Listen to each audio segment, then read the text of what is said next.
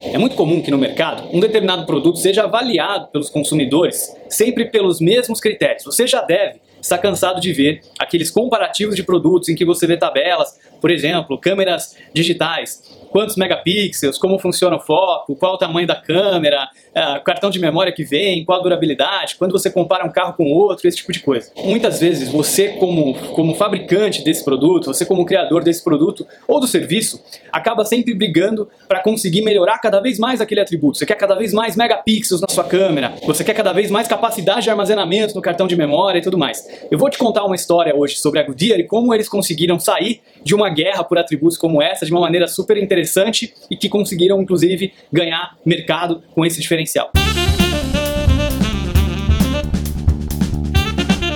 Bem, da mesma maneira que eu dei o um exemplo há pouco sobre a câmera digital, os megapixels, a quantidade de armazenamento no cartão de memória, que você quer sempre mais armazenamento, mais megapixels nos pneus, Goodyear, a Michelin, Firestone, Pirelli, todas as grandes marcas de pneu estavam competindo por durabilidade do pneu, né? que em inglês eles chamam de mileage, que seria a quantidade de milhas né, que o pneu consegue percorrer, a quantidade de quilômetros que o pneu dura, que consegue percorrer. Então todo ano né, elas acabavam lançando um pneu que durava um pouquinho mais, e aquela que durava um pouquinho mais é que conseguia se posicionar com um preço um pouquinho melhor e muitas vezes ganhava ali a preferência do consumidor, era mais competitiva e era considerada mais, mais premium, né, por ter um pneu que durava mais. O que a Goodyear conseguiu fazer naquela época foi sair dessa guerra por quilometragem criando um outro atributo no produto que ninguém mais tinha, que foi um grande diferencial. É o que eles chamaram de Goodyear Aquatread. Se você procurar por Aquatread, você vai encontrar até hoje.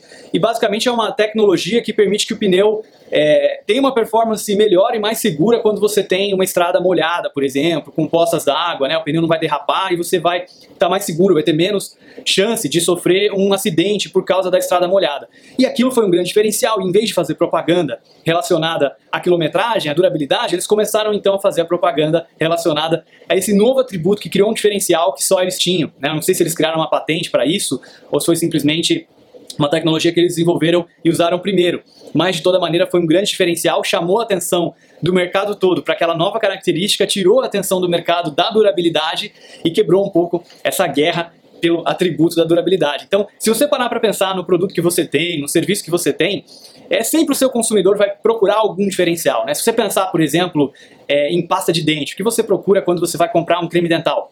Você está preocupado que aquele creme dental é, combata cáries, que ele combata gengivite, que ele tenha um sabor refrescante, você está preocupado com o preço dele. Então são todas características de creme dental que você procura. É, quando você vai comprar uma câmera digital, você olha o tamanho dela, você olha os megapixels, você olha a, a, a qualidade da, da, da, imagem, a qualidade do vídeo, se ela tem microfone ou não, no seu produto, no seu serviço. Quais são as características mais importantes, as funcionalidades, os atributos que os seus clientes vão buscar?